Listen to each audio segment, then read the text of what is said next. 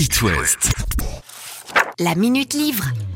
Un peu, beaucoup, à la folie. Un roman qui commence par un barbecue entre voisins. Cette saison, autour de la table, trois couples épanouis, de charmants enfants, une amitié solide, a priori donc, tous les ingrédients pour passer un bon moment.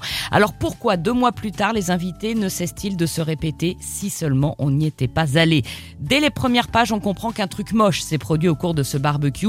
Évidemment on ne connaîtra le fin mot de l'histoire que très loin dans le roman. Eliane Moriarty prend d'abord le temps, beaucoup de temps pour présenter à fond chacun de ses personnages et pour dévoiler la noirceur qui rôde sous les vies ordinaires, les redoutables petits mensonges, les inavouables secrets de l'âme humaine. Liane Moriarty nous avait déjà tenu en haleine avec Le secret du mari et Petit secret grand mensonge adapté en série sur HBO avec Nicole Kidman notamment.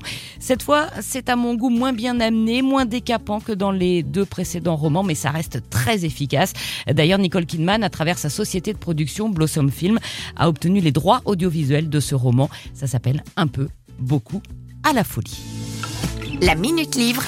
À retrouver en podcast sur itwest.com.